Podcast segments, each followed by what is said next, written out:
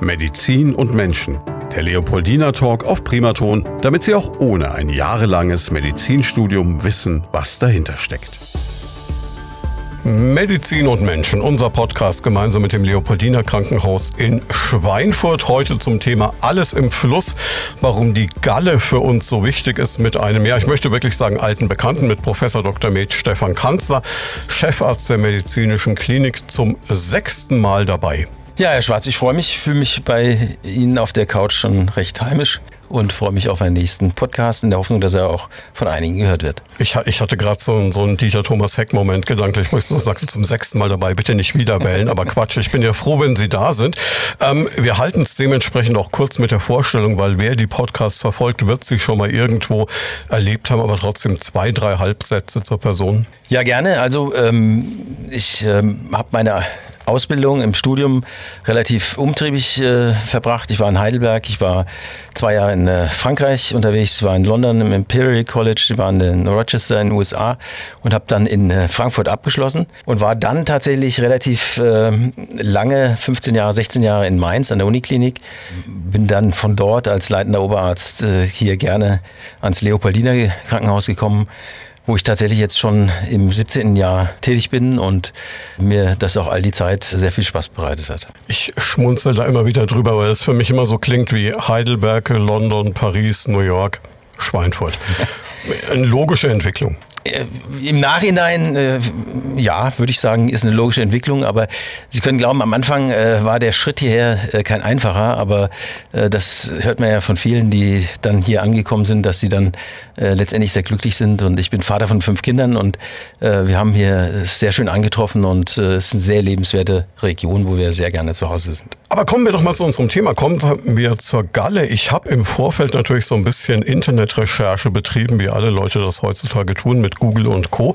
Und äh, worüber ich immer wieder gestolpert bin, war die Aussage, die Galle ein überflüssiges Organ. Ist es so eine Art äh, Blinddarm Deluxe? Ja, das ist, äh, das müssen wir im, im Gespräch ein bisschen erörtern. Also erstmal für, für unser Gespräch würde ich mal sagen, wir, wenn wir von der Galle reden, reden wir äh, vom Gallenwegssystem. Ja, Ach so, und ich rede jetzt quasi mit meinem Plakativen von der Gallenblase. Ja, ja, die genau, meisten ja. Leute würden da auch die Gallenblase drunter verstehen, aber die, die Galle wird ja in der Leber produziert. Das ist einer der wesentlichen oder einer von mehreren wesentlichen Aufgaben der Leber.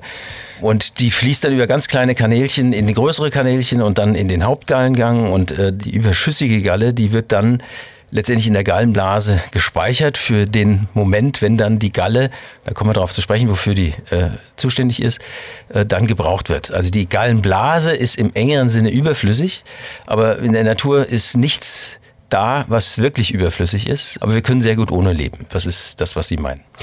Jetzt, äh, wenn wir uns das Ganze mal so vorstellen wollen, ich meine, Galle sagt mir wirklich nur aus dem äh, landläufigen Begriff, mir kommt die Galle hoch so ein bisschen was. Das ist, glaube ich, etwas, was man auch dann merkt. Ne? Aber ähm, wenn wir es erstmal beschreiben wollten, was macht die Galle genau, wofür ist sie da und wie funktioniert sie? Ja, da vorweg mal gesagt, der Körper kann im Grunde Sachen, sich von Sachen nur trennen über zwei Wege. Das ist einmal die Niere hm.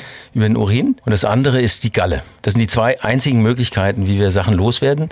Äh, über den Darm. Die Galle läuft über den Darm und im Übrigen ist die Galle auch, ähm, sagen wir, die farbgebende Substanz für den Stuhlgang, dass der Stuhlgang die braune, äh, grünliche Farbe hat. Das, das, verursacht die Galle. Und damit hat sie eine sehr wichtige äh, Ausscheidungsfunktion. Das heißt, wenn wir Gifte in uns tragen, wenn wir Medikamente äh, benutzen, dann ist ein wesentlicher äh, Weg, diese wieder loszuwerden über die Galle.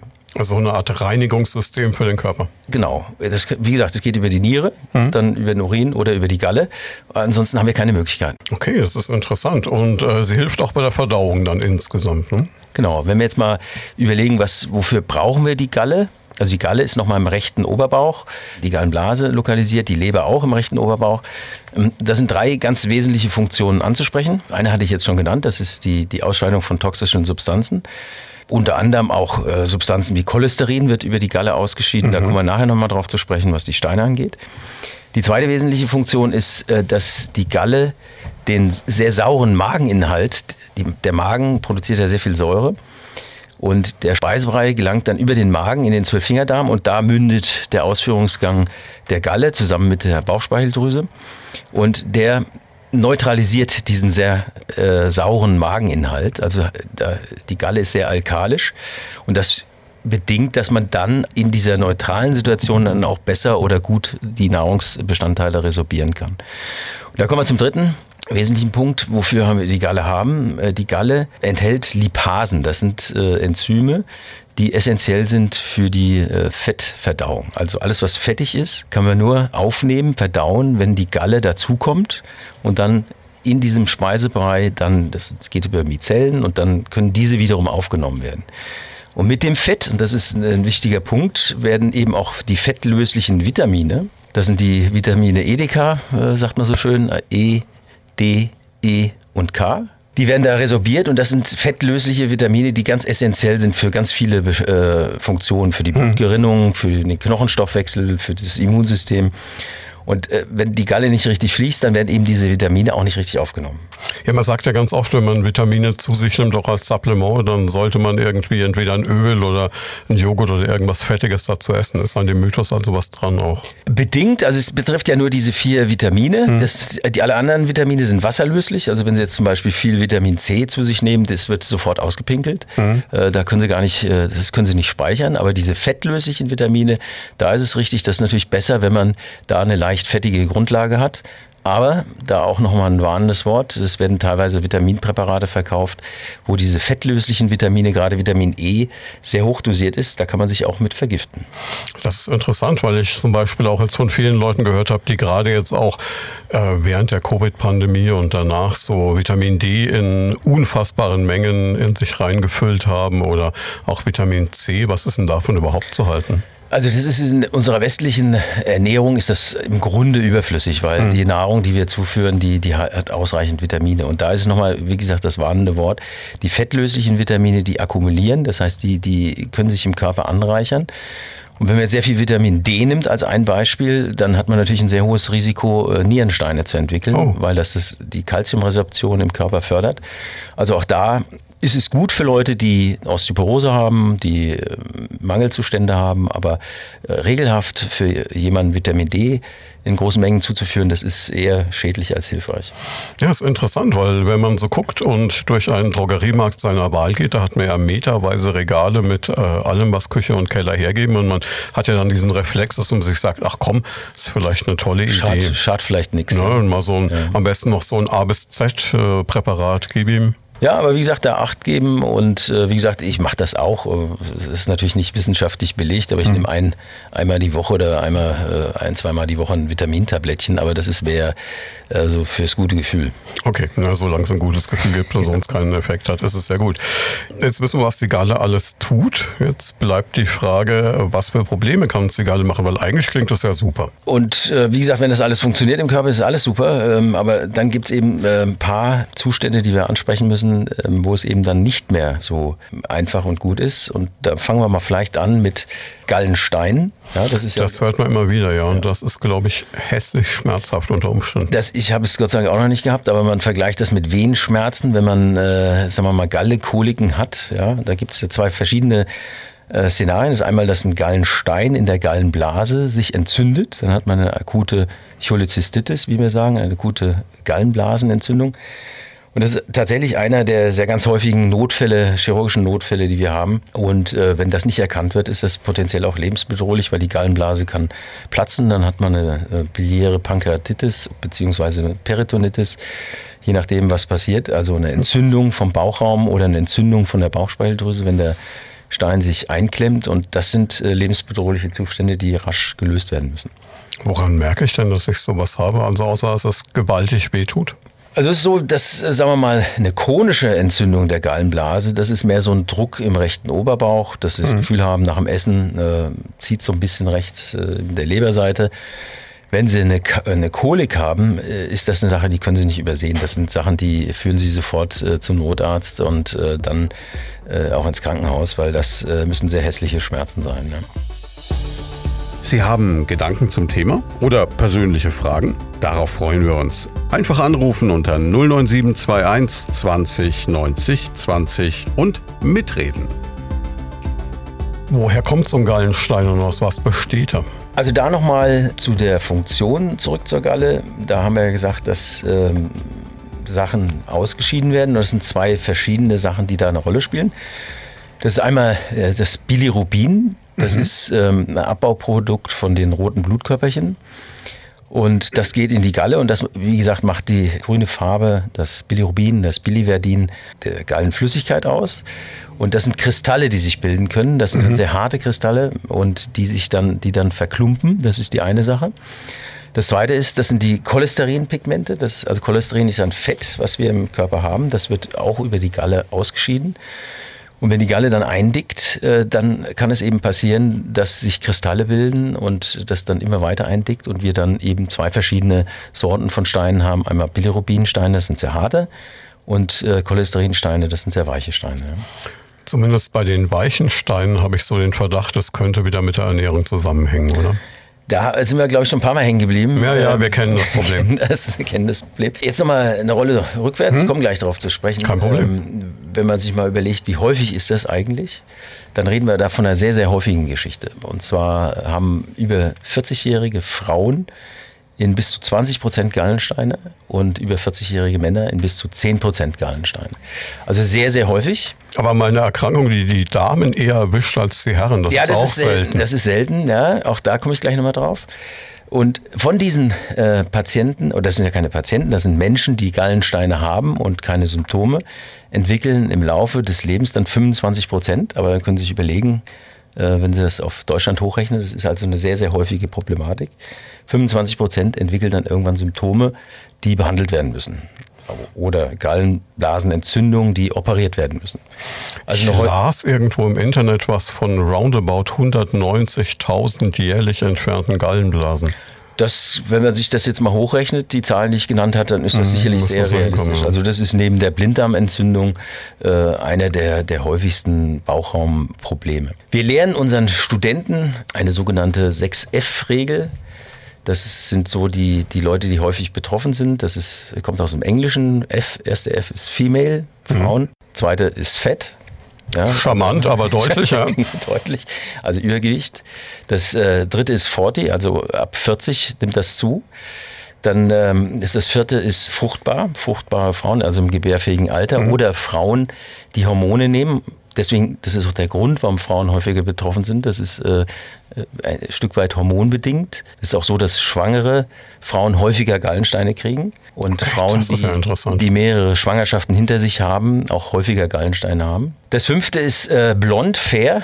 Ja, das ist äh, Warum, weiß man nicht genau, aber das hängt wahrscheinlich mit dem sechsten F zusammen. Das heißt nämlich Family. Das heißt, äh, wenn Sie in der Familie häufig Gallensteine hatten, dann äh, ist da eine gewisse erbliche Komponente dabei. Und ich denke, äh, das betrifft eben dann Familien häufiger und dann eben Familien, in denen blonde Leute häufiger sind, eben noch mal mehr. Das bringt einem im Einzelfall nicht weiter, weil wenn jemand Beschwerden hat, dann kann das auch ein, ein schwarzer Mensch sein, äh, der Mann ist und 20. Das, äh, wenn die typischen Symptome da ist, dann hat er eben auch einen Gallenstein. Ja, ja klar, aber innerlich ähm, geht man es natürlich jetzt schon durch. Ne? Dann sage ich mir, okay, bis auf Blond und Frau habe ich es geschafft. Ne? Man, ich weiß nicht, die Haarfarbe ist nicht mehr so, so zu das, das war mal eher dunkel. Ja. Aber ähm, ja, grundsätzlich ist es ja so eine Sache ähm, verblüffend. Also manche Ursachen, Sie haben schon gesagt, die blonde Haarfarbe kann man wahrscheinlich nicht irgendwie begründen, aber warum erwischt es jetzt mehr Frauen? Das liegt eben an der hormonellen Sache. Das also wirklich die, die Östrogene und Progesterone, und auch äh, Frauen, die äh, Kontrazeptiva nehmen, lange, über lange Jahre. Das heißt, wenn ich die Pille nehme, ist das Risiko auch, höher? Auch ein, ein, bisschen erhöhtes Risiko. Ja. Hm, ja, was kann man tun? Ja, was kann man machen? Das sind dann auch äh, wieder die üblichen äh, Ratschläge. Das ist äh, natürlich sich viel bewegen, viel trinken. Das gleiche wie bei der Niere eigentlich. Auch bei der Niere, ja. Wir produzieren jeden Tag äh, ungefähr 700 Milliliter Galle. 700 Milliliter, das ist eine Menge. Die wird dann großenteils eingedickt in der Gallenblase und dann eben zur Verfügung gestellt, wenn man es braucht. Viel bewegen, Übergewicht vermeiden. Und Alkohol und Zigaretten, das ist in dem Fall jetzt, äh, was die Gallenblasensteine angeht, äh, wohl weniger wichtig, wohl aber wenn man dann über die Karzinome und äh, solche Probleme redet. Kann man insgesamt äh, sagen, dass das irgendwas sonst mit der Ernährung zu tun hat, also äh, Fleisch oder irgendwelche Dinge oder ist das eigentlich egal? Ja, das ist auch da wieder der Rat, dass man äh, diese klassische mediterrane Kost bevorzugen sollte, dass also viel Gemüse, ähm, Ballaststoffe, ungesättigte Fette und nicht zu viel Fleisch, nicht zu viel Cholesterin. Ne? Das ist dann auch wieder, wie gesagt, das Cholesterin wird über die Galle ausgeschieden und wenn Sie sehr viel Cholesterin essen, dann wird auch mehr ausgeschieden mhm. über die Galle und dann haben Sie natürlich ein erhöhtes Risiko, Cholesterinsteine zu entwickeln. Aber grundsätzlich ist es dann wirklich sehr ähnlich eben mit, mit allem, was mit der Niere zu tun hat, wenn ich das so richtig erinnere. Also gerade auch das mit dem Trinken. Aber wie ist denn das überhaupt mit dem Trinken? Ist ja auch gerade, wo wir vor einiger Zeit noch so richtig heißes Sommerwetter hatten, ein interessantes Thema. Wie viel ist gut und wie viel ist zu viel? Das ist ja auch immer so eine Geschichte.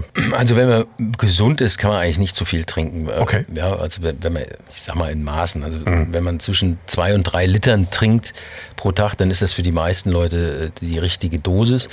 Wenn man jetzt eine Nierenerkrankung hat und dort eine Schädigung hat oder wenn man eine Lebererkrankung hat, äh, oder eine Herzerkrankung hat, dann, äh, also im Sinne einer Insuffizienz, dann muss man die Flüssigkeitsmenge eventuell reduzieren. Aber ich denke mal, als Richtgröße drei Liter pro Tag äh, ist ein gutes Maß.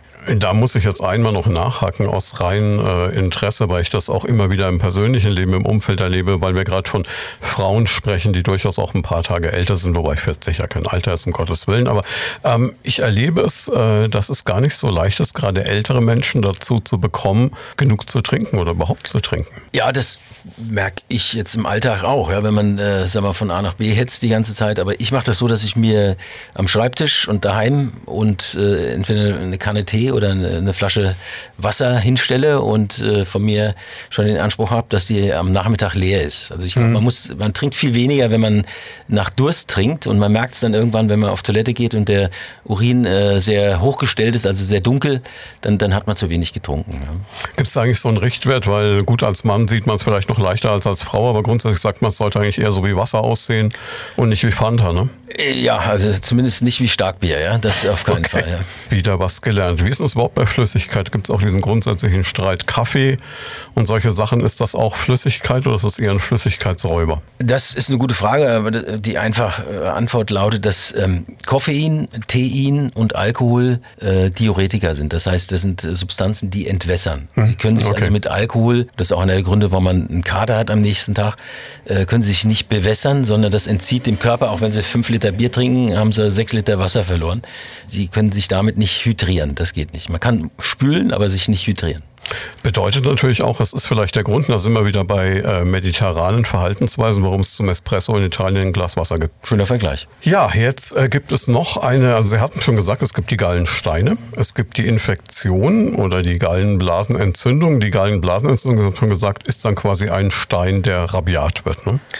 Die Gallenblasenentzündung mit Stein, das ist, äh, wie gesagt, äh, die Gallenblase, die kann sich da nicht richtig entleeren, die wird immer dicker, entzündet sich und die Keime, Keime können da nicht abfließen. Das ist ein medizinischer, chirurgischer Notfall, ja, mhm. den wir in aller Regel in den ersten 24 Stunden laparoskopisch operieren lassen. Und äh, laparoskopisch heißt also mit Schlüsselloch-Technologie, die Patienten sind nach drei, vier Tagen äh, wieder daheim. Wenn das, äh, sagen wir mal, nicht erkannt wird und die Galle, äh, sagen wir, immer entzündeter und äh, am Ende sogar perforiert, dann ist es eine große Operation mit einem großen Bauchschnitt und dann sind sie auch nicht nach drei, vier Tagen wieder daheim, sondern es ist eine größere Sache. Und da nochmal schwingt die Mahnung mit rechtzeitig zu kommen. Ja, ich denke, das sind dann aber auch Schmerzen, da, die, die kann man schlecht übersehen. Da, da, da suchen sie schon Hilfe und dann ist es Aufgabe der behandelnden Ärzte, da rasch die richtige Diagnose zu finden. Und das, das schafft man dann auch mit der klinischen Untersuchung, mit Laborwerten und einer einfachen Ultraschalluntersuchung, dann ist eigentlich klar, was los ist. Ne? Und diese Gallenwegsinfektion, das ist dann irgendwie diese Leitungsbahnen, die dann irgendwie ein Problem haben. Genau, das ist äh, ähnlich jetzt auch nochmal der Ver Vergleich vielleicht mit der Niere. Sie haben ja einen Harnleiter, eine Harnröhre und äh, die können sich genauso entzünden. Dann haben sie eine Harnblasen- oder eine Harnleiterentzündung. Und genauso ist es eben bei der äh, Galle. Wenn sie da eine aufsteigende Infektion haben, dann äh, gehen Keime in die Gallenwege hoch hoch und führen da zu einer Entzündung, die dann auch ein schweres wir sagen, septisches Krankheitsbild machen kann, das auch äh, lebensbedrohlich ist. Ja, und Sie haben es ja schon gesagt, man kann ohne Gallenblase leben, wenn es auch nichts Überflüssiges im Körper eigentlich gibt. Aber wenn man auf ein Gallenproblem nicht rechtzeitig reagiert, dann kann sich das auf die Leber auswirken. Und ohne Leber wird es, glaube ich, kompliziert. Das ist richtig. Das da wissen wir zum Beispiel aus Tiermodellen, wenn Sie die Gallenwege jetzt als Beispiel abbinden, einfach, dass die Galle nicht mehr fließen kann. Mhm dann äh, ist die Leber ganz schnell geschädigt. Dann haben sie innerhalb von zwei, drei Wochen eine, eine starke Leberschädigung. Und äh, da komme ich gleich nochmal drauf zu sprechen, wenn wir über diese chronischen Entzündungen sprechen, mhm. von den Gallenwegen, äh, die jetzt komplett anders sind als diese akuten, von denen wir gerade sprachen. Da spielt das eine Rolle, weil man da äh, langfristig eben sehen muss, dass die Galle gut fließt, damit es eben nicht zu einer Leberzirrhose kommt, äh, was durchaus der Fall sein kann. Ich würde eine Sache noch kurz äh, mitnehmen, damit dieser Block fertig ist. Also mhm. das ist ja einmal die, die Steine in der Gallenblase und die Entzündung. Und das zweite sind die Steine in den Gallenwegen wenn die dann aus der Gallenblase runterrutschen und dann nicht über diese kleine Papille, nennen wir das, rutschen können und dann zu einer Verstopfung des Galleflusses führen. Und das, das klingt dann, auch nicht gut, ja. Nee, und das, das führt zu diesen ganz äh, hässlichen Galle-Koliken. Und da der Bauchspeicheldrüsengang die gleiche Ausfahrt nimmt sozusagen wie die Galle, kann es dann auch zu schweren Bauchspeicheldrüsenentzündungen kommen. Und das ist eine Sache, wo wir dann als Gastroenterologen ähm, ins Boot kommen, weil wir dann über den Magen, Zwölffingerdarm und dann über diese kleine Papille reingehen können in die Gallenwege mit einem feinen Draht und einem Katheter. Das ist Stecknagelkopf groß, das ist eine ganz kleine Geschichte. Und dann diesen Gang aufschneiden können, mhm. endoskopisch und äh, dann über bestimmte Instrumente, Körbchen, Ballons dann diese Steine bergen können. Und dann ist diese Situation, diese krisenhafte Situation rasch erledigt. Sie haben Gedanken zum Thema oder persönliche Fragen? Darauf freuen wir uns. Einfach anrufen unter 09721 20 90 20 und mitreden. Das heißt, Sie brauchen wirklich nur einen minimal kleinen Zugang und arbeiten sich dann so durch natürliche Hohlräume vor. Genau, wir gehen, wie gesagt, über den Magen, Zwölffingerdarm und dann in die Gallenwege rein. Äh, in schwierigen Fällen können wir da sogar mit dem Endoskop in die Gallenwege reingehen und dann über Laser oder bestimmte Verfahren den, den Stein verkleinern. Es gibt ja teilweise große Steine, die Sie nicht so ohne weiteres rausziehen können. Die können wir dann entweder mechanisch zertrümmern oder mit Laser zertrümmern und dann eben diese Situation äh, lösen, um dann eben diese schwere Bauchspeicheldrüsenentzündung hoffentlich zu vermeiden. Das ist eine Operation, die dann unter Durchleuchtung stattfindet oder wie Exakt. machen Sie? Das ist unter Röntgendurchleuchtung, das ist unsere Orientierung.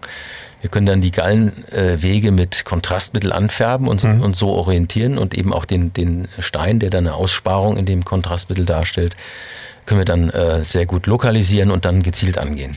Da brauchen Sie aber eine unglaubliche Erfahrung und eine ruhige Hand, weil Sie, Sie sehen ja quasi nur indirekt, was Sie gerade tun. So ist es. Wir haben ein endoskopisches Bild von der äh, Öffnung, aber alles das, was dahinter in der Leber, das sind ja mhm. teilweise Sachen, die in der Leber passieren, äh, die sehen wir nur über diese Fluoroskopie, also Röntgenuntersuchung. Übrigens eine Untersuchung, die in Deutschland, äh, in München entwickelt wurde vor 40 Jahren, äh, parallel in München und Japan und die sich dann sehr rasch äh, etabliert hat, weil das vorher waren das ja alles fürchterlich große Operationen. Müssen Sie sich vorstellen, Sie haben dann den ganzen Bauch aufmachen müssen, haben gucken müssen, dass Sie an die Gallenwege kommen und dann irgendwie versuchen müssen, diesen Stein zu bergen. Das waren immer äh, Riesenoperationen. Und dann natürlich mit allen äh, Spätfolgen, die so ein großer Bauchschnitt beim Verheilen etc. haben kann. Ja. Das ist so. Okay, klingt spannend und mich fasziniert immer wieder, was operativ heutzutage alles möglich ist. Wollen wir auch kurz zu den Tumoren oder gehen wir direkt auf die chronischen Geschichten? Nee, wir können äh, äh, gerne äh, kurz zu den Tumoren, ähm, wobei die auch immer was mit Entzündung zu tun haben. Also mhm. ganz generell im Körper ist es so, wenn Sie irgendwo einen Ort einer chronischen Entzündung haben, sei es jetzt eine Leberentzündung, das ist eine Hepatitis oder eine Darmentzündung, dann nennen wir es Colitis äh, oder eine Magenentzündung, nennen wir es Gastritis, dann ist immer ein Reiz für eine Proliferation da, also für ein Zellwachstum. Und dieser Reiz ist immer auch ein Reiz für eine Krebsentstehung, weil wenn irgendwo. Das heißt, wenn was wuchert, kann es bösartig werden. Genau, wenn einfach was entzündet ist mhm. und äh, sich verändert, dann kann eine, durch äh, eine epigenetische äh, Veränderung kann dann plötzlich Krebs entstehen. Und so ist es mhm. eben auch bei den Gallenwegen und bei der Gallenblase. Da kennen wir ein paar Risiken, also eine chronische Gallenblasenentzündung, das können wir im Ultraschall recht gut sehen, ist ein gewisse, äh, gewisses Risiko für, ein, für einen Krebs. Wenn wir Gallenblasenpolypen haben, das sind mhm. also ähnlich wie Darmpolypen, Wucherungen in der Gallenblase, wenn die über einen Zentimeter groß sind, dann sollte man das operieren, auch prophylaktisch operieren. Und wenn wir Steine haben, die sehr groß sind, also drei Zentimeter oder größer in der Gallenblase, dann ist das auch eine Operationsindikation, weil wir wissen, über diese chronische Entzündung ist das Risiko eines Gallenblasenkrebses erhöht. Was die Gallenwege angeht, ist es ein bisschen anders, aber da kommen wir dann zu diesen chronischen Erkrankungen. Es gibt eben äh, chronisch entzündliche Gallenwegserkrankungen die das Risiko eines, eines Gallengangskrebses eben auch erhöhen. Ich muss gerade noch fragen, wie groß ist denn so eine Gallenblase, wenn ich da drei Zentimeter große Steine unterbringen kann? Da können Sie zehn Zentimeter große Steine unterbringen. Die nennen das ein Hydrops der Gallenblase. Die kann 20 Zentimeter lang sein und, und 10 Zentimeter breit. Okay, ich, ich, hatte irgendwie was Kleineres gesund. vor Augen. Ja. Es ist auch normalerweise klein.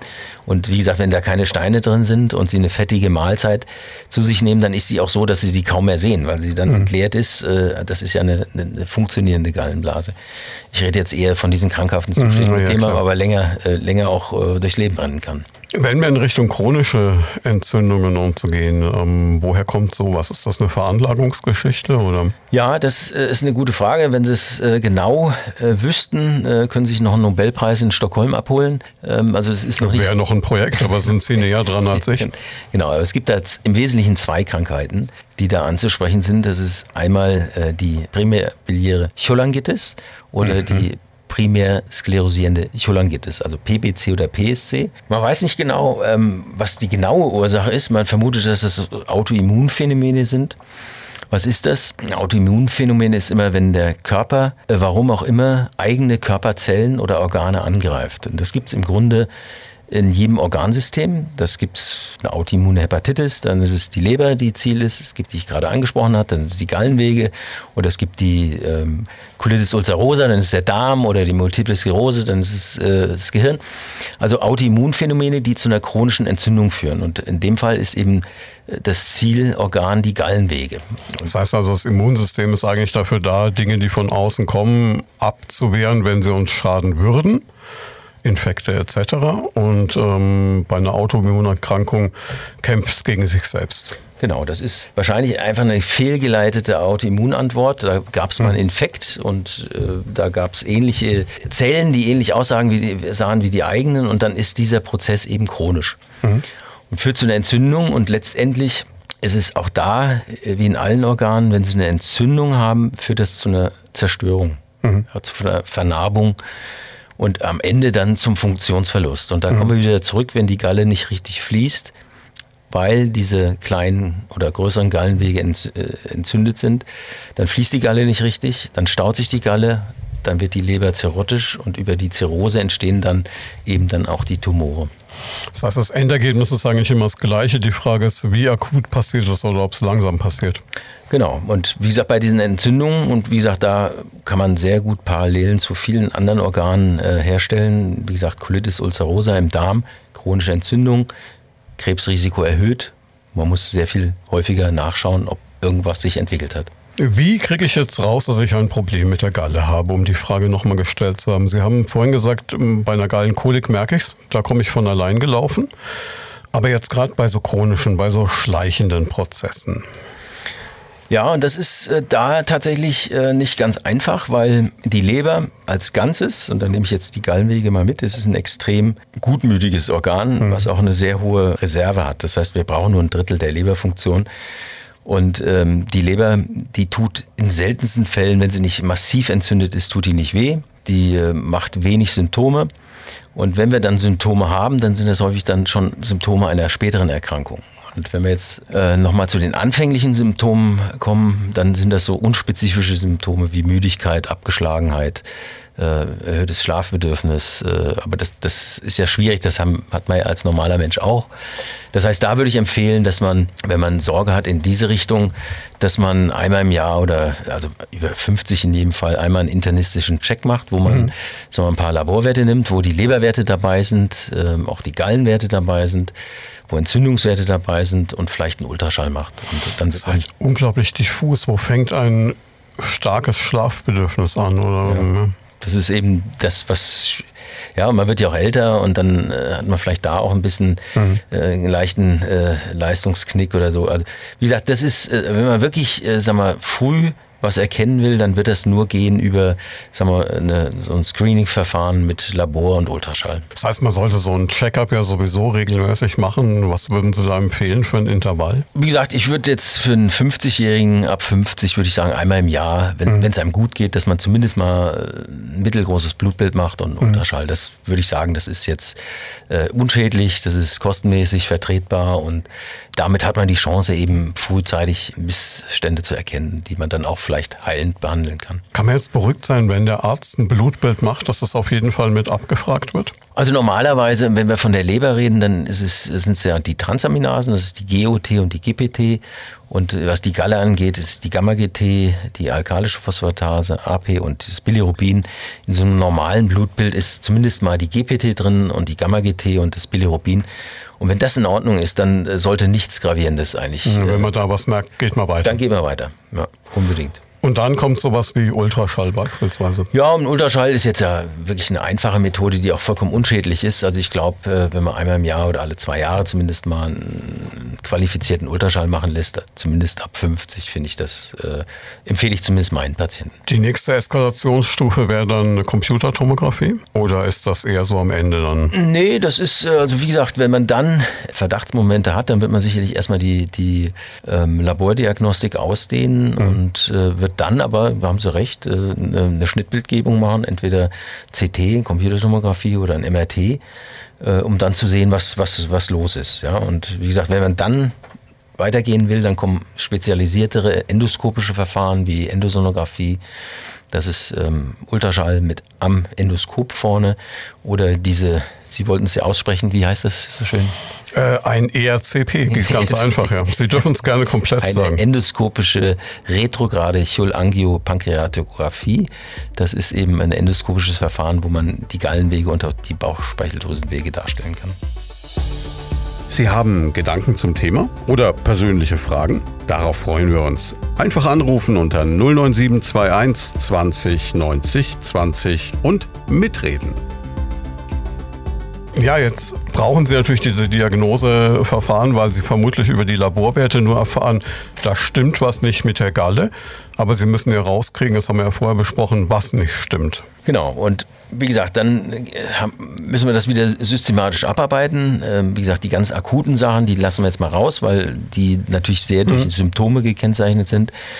Und dann müssen wir herausfinden, was, was führt dazu, dass die Leberwerte erhöht sind. Und da haben wir äh, jetzt bei uns, wir nennen das so ein Leberpanel, wo wir einfach ähm, die Laborwerte, die ähm, relevant sind, äh, abfragen. Das geht über Virusinfekte, über Autoimmunerkrankungen, das geht über ähm, Tumormarker, wo dann alles dabei ist, wo man zumindest vieles ausschließen kann. Dann geht es weiter über, wie gesagt, die Bildgebung. Und wenn man dann irgendwas sieht, dann geht es natürlich darum, Gewebe zu gewinnen.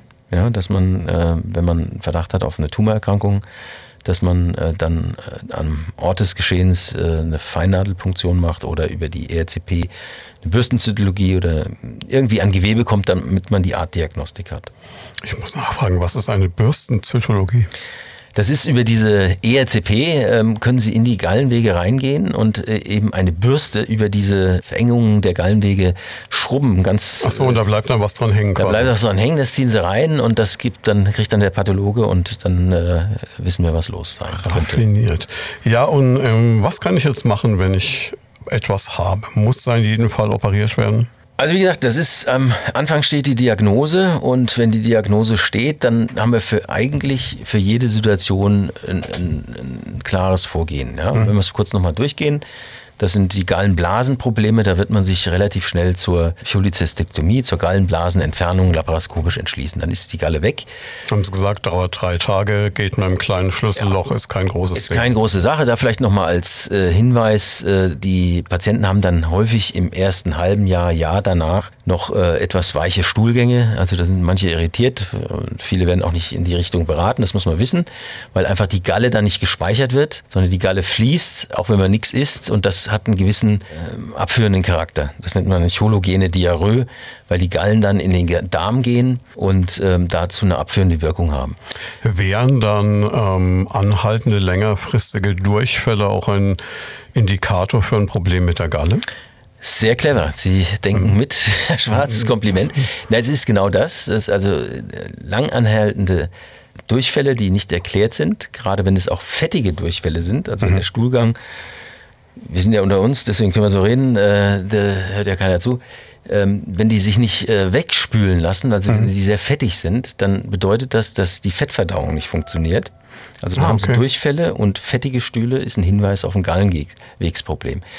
Wenn Sie, äh, sag mal, einfach Durchfälle haben, kann das auch ein Hinweis sein auf, das, auf ein Bauchspeicheldrüsenproblem, weil die Bauchspeicheldrüse ja für die Eiweißverdauung zuständig ist. Also äh, sehr wichtiger Punkt, äh, chronische Durchfälle, äh, da muss man an sowas denken.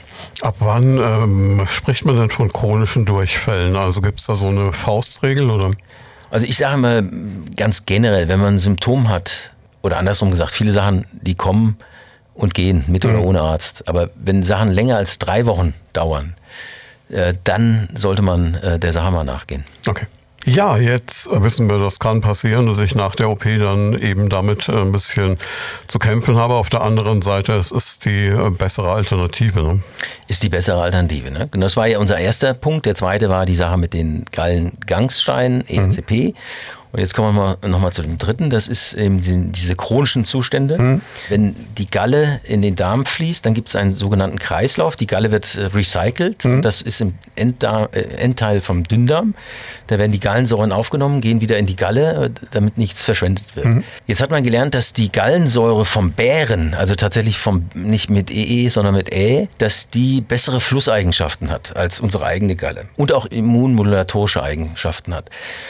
Und da hat man gelernt, wenn man äh, sag mal, die Bärengalle relativ hochdosiert dem Menschen gibt, dann wird die eigene menschliche Galle ersetzt durch die Bärengalle. Und man kann diese chronisch entzündlichen Krankheiten damit äh, relativ gut behandeln.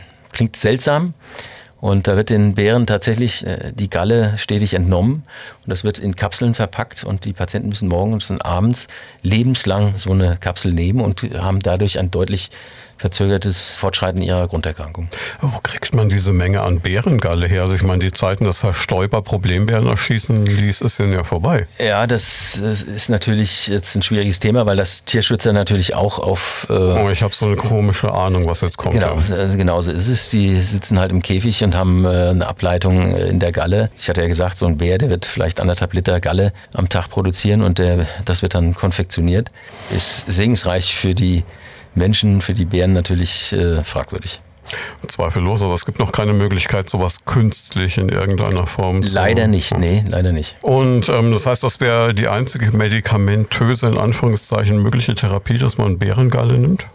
Das ist die Standardtherapie. Es gibt heute eine andere Therapie bei der PBC, das heißt Obethicholsäure, nur dass es mal gesagt ist. Das ist ein anderes Konzept, wo man äh, sag mal, diese Entzündung äh, versucht zu immunmodulieren und bei ganz, ähm, sagen wir mal, stark immunologisch getriggerten Entzündungen, da kann man natürlich auch mit den üblichen Substanzen wie Cortison oder anderen Immunsuppressive arbeiten. Das ist dann aber dem Spezialisten vorbehalten. Ja.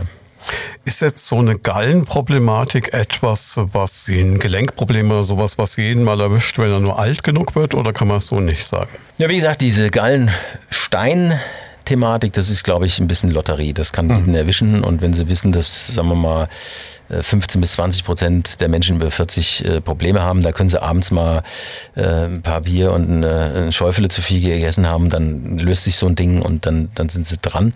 Und das ist, glaube ich, äh, Glück oder Pech. Bei diesen chronisch entzündlichen Sachen, die sind Gott sei Dank relativ selten sind aber auch, sagen wir, einer der Gründe, warum man Leber transplantieren muss am Ende des Tages. Mhm. Äh, die sind äh, genetisch äh, sehr stark äh, prädisponiert. Also das sind Familien, die häufiger betroffen sind von diesen. Das heißt, wenn man irgendwann in der Vergangenheit ähm, einen Großelternteil, einen Elternteil hatte, das so ein Problem hatte, dann heißt es aufmerksam sein. Ohrenspitzen, ja. Okay. Gut, die Sache mit der weiblichen Problematik hatten wir schon, mit den Hormonen etc. Was, was kann man jetzt machen? Also wie kann man jetzt dem Problem möglichst aus dem Weg gehen? Ich meine, kein Schäufele, kein Bier sind Franken eine schwierige Option, aber machbar. Ja, das ist äh, dieser westliche äh, Lebensstil. Ich glaube, äh, wir essen alle natürlich zu viel, wir hm. bewegen mhm. uns zu wenig und äh, wir trinken zu wenig Flüssigkeit. Äh, das, das sind so Sachen, die, die man aktiv machen kann. Wenn man eine familiäre Belastung hat, dann wird man immer ein gewisses Risiko Risiko mit sich mhm. rumtragen, was man nicht ändern kann. Und dann ist es noch so, ich meine, wir werden alle immer älter, was ja schön ist, aber je älter man wird, umso mehr Probleme äh, werden sichtbar. Und äh, da ist die Galle-Thematik eben eine von vielen. Ja. Früher sind die Leute mit 40 gestorben. Da gab es das eben nicht. Ja. Jetzt, äh, wenn man Richtung Leopoldiner Krankenhaus guckt, wie, wie viele ähm, Gallenproblematiken im Jahr sehen Sie? Können Sie es überschlagen?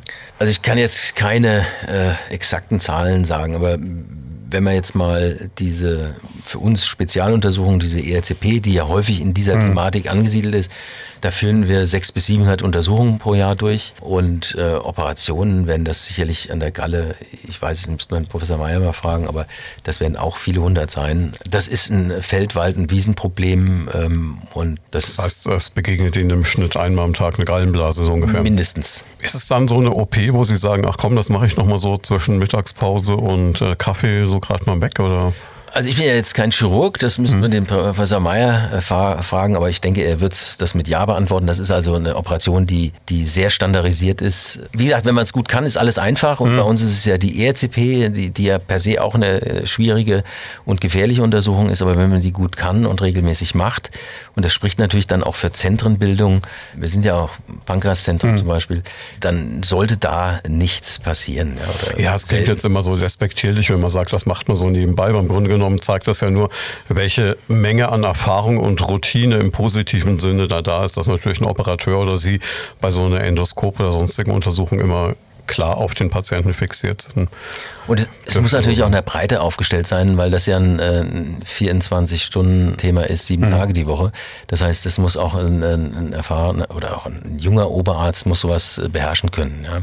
Weil es einfach ein Routine-Thema ist, ähnlich wie ein Blinddarm äh, oder wie eine Mandelentzündung oder wie, wie eine Blutung oder so. Das, das ist ein medizinisches Standardthema. Aber wir sehen hier mal wieder den Vorteil auch eines äh, größeren Klinikums, das so ein Zentrum bildet, weil sie halt die Leute haben und halt auch die Häufigkeit der Fälle dadurch. Ja, wobei jetzt diese Gallenblasenthematik auch in kleineren Häusern hm. äh, angesiedelt ist und, und da auch äh, sehr erfolgreich abgearbeitet wird. Ne? Das wird je spezieller die äh, Thematiken werden, umso wichtiger ist dieser Punkt vielleicht der jetzt auch politisch natürlich sehr äh, getriggert wird mit allen Vor- und Nachteilen. Das ist vielleicht ein anderes Thema nochmal. Aber, ich habe vorhin schon überlegt, als Sie sagten drei bis vier Tage, ich gedacht, wenn man den Gesundheitsminister noch eine Weile lässt, dann macht man es ambulant. Ja, das ist ja das Ziel, woraus es hinaus äh, soll, aber ähm, das ist ein eigenes Thema, aber kurz, kurze Antwort dazu. Die, die Methoden, die wir haben, die könnte man natürlich ganz häufig ambulant machen, aber man hat den Menschen ja dahinter mit Begleiterkrankungen, mit dem Alter und mit äh, Problemen. Das heißt, äh, da nur auf Geschwindigkeit zu gehen, das ist, glaube ich, äh, das Falsche. Aber gerade diese Individualbetreuung, die Sie ansprechen, wäre doch dann ein Argument, wegzukommen von diesen Fallpauschalen und wieder einfach nur zu sagen, der eine, den kann ich nach einem Tag nach Hause schicken, der andere braucht drei Wochen. Ja, jetzt wollen Sie es aber wissen. Äh, aber äh, ich bin äh, nebenbei auch Gesundheitsökonom, von daher. ah, okay, gefährlich. Nein, nein. Also das, diese, diese Pauschalisierung, die hat uns viel Nerven gekostet die letzten mhm. 20 Jahre. Und wir kommen ja daher, dass wir die Finanzierung hatten über Pflegetage. Das heißt, mhm. jeder, der im Bett lag, für den gab es Geld. Und dann gab es natürlich eine gewisse Motivation, dass die Leute möglichst lange im Bett liegen, weil man für jeden Tag, äh, egal ob man was macht oder nicht, Geld kriegt. Deswegen hat man, man kannte das am Freitag, wurde keiner entlassen. Das hat man mal eher am Montag gemacht. Genau, ne? genau. Das ist natürlich auch nicht gut gewesen. Und dann hat man jetzt das, das Pendel in die andere Richtung geschmissen und das mit den Fallpauschalen gemacht. Und da ist es natürlich so, je früher jemand geht und jemand Neues im Bett liegt, äh, kriegt man das gleiche Geld und kann das gleiche nochmal machen. Dann hat sich natürlich jeder nur die, die einfachen Fälle rausgesucht. Also der, der Weg, der richtige Weg ist, glaube ich, in der Mitte. Ja, das, mhm. äh, man muss. Äh, Wie oft im Leben, ja. Ja, und das wird aber im Moment haben wir da eine ganz schwierige Entwicklung, weil natürlich vieles ambulant gemacht werden soll und kann. Das ist richtig, aber wir müssen uns die Zeit äh, und auch das Geld nehmen für die Leute, die äh, schwer und äh, vielleicht auch Begleiterkrankungen haben und älter sind, dass wir da keinen keinen Stress in die Behandlung reinbringen. Aber wie Sie sagen, das könnte das Thema für einen der nächsten sechs Podcaste sein.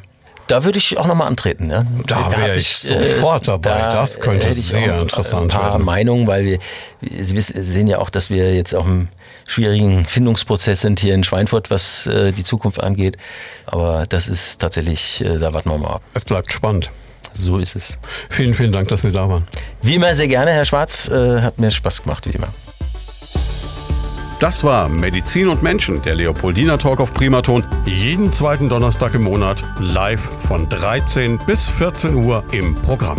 Alle Folgen gibt's zum Nachhören und Download auf radioprimaton.de und als Podcast auf leopoldina-krankenhaus.com.